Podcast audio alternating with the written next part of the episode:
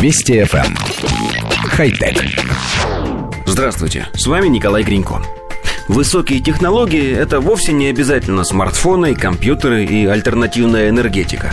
Изучение генов тоже вполне вписывается в концепцию, особенно в том случае, когда на горизонте начинают возникать первые результаты – Американские генетики сообщили о научном прорыве. Им удалось вставить 14 генов вымерших мамонтов в ДНК слона. Об этом в интервью газете Sunday Times сообщил руководитель исследовательского коллектива Джордж Чорч из Гарварда. Мы работали прежде всего с генами, отвечающими за выживание организма в условиях низких температур, генами шерстяного покрова, крупных ушей, подкожного жира и, прежде всего, гемоглобина. Сейчас в нашем распоряжении имеются здоровые клетки слона с фрагментами ДНК мамонта. Мы пока не представили результаты этого опыта в рецензируемом научном журнале, но собираемся сделать это в ближайшее время, рассказал генетик. Надо заметить, что Чорч – один из наиболее именитых противников клонирования мамонтов с помощью обнаруженных в вечной мерзлоте останков.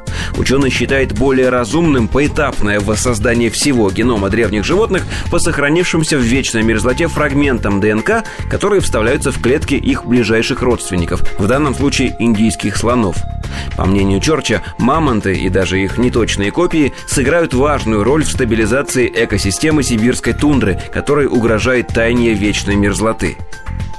Коллектив редакции нашей программы желает внести некоторые уточнения – ну, во-первых, крупные уши, упоминаемые в статье, это, скорее всего, ошибка переводчика. Уши у мамонтов были маленькими, это позволяло экономить тепло. А во-вторых, нам кажется, что не все понимают, как именно мамонты могут спасти тундру. Считается, что раньше сибирская тундра больше напоминала африканскую саванну. В ней обитало огромное количество крупных млекопитающих. Мамонты, шерстистые носороги, бизоны, овцебыки, дикие лошади и верблюды, северные и гигантские олени, пещерные львы, гиены, многие другие животные. Все они, кроме львов и гиен, поедали пышную растительность и после переваривания соответствующим образом удобряли почву. Исчезновение этих животных, в котором не последнюю роль сыграли люди, привело к деградации экосистемы до нынешнего уровня. Ученые хотели бы вернуть состояние природы к прежнему, хотя бы приблизительно, населив современную тундру копиями мамонтов, пусть и не очень точными. Нам бы хотелось, чтобы у них все получилось. И тут уже никаких «хотя». Вести FM. Эм. Хай-тек.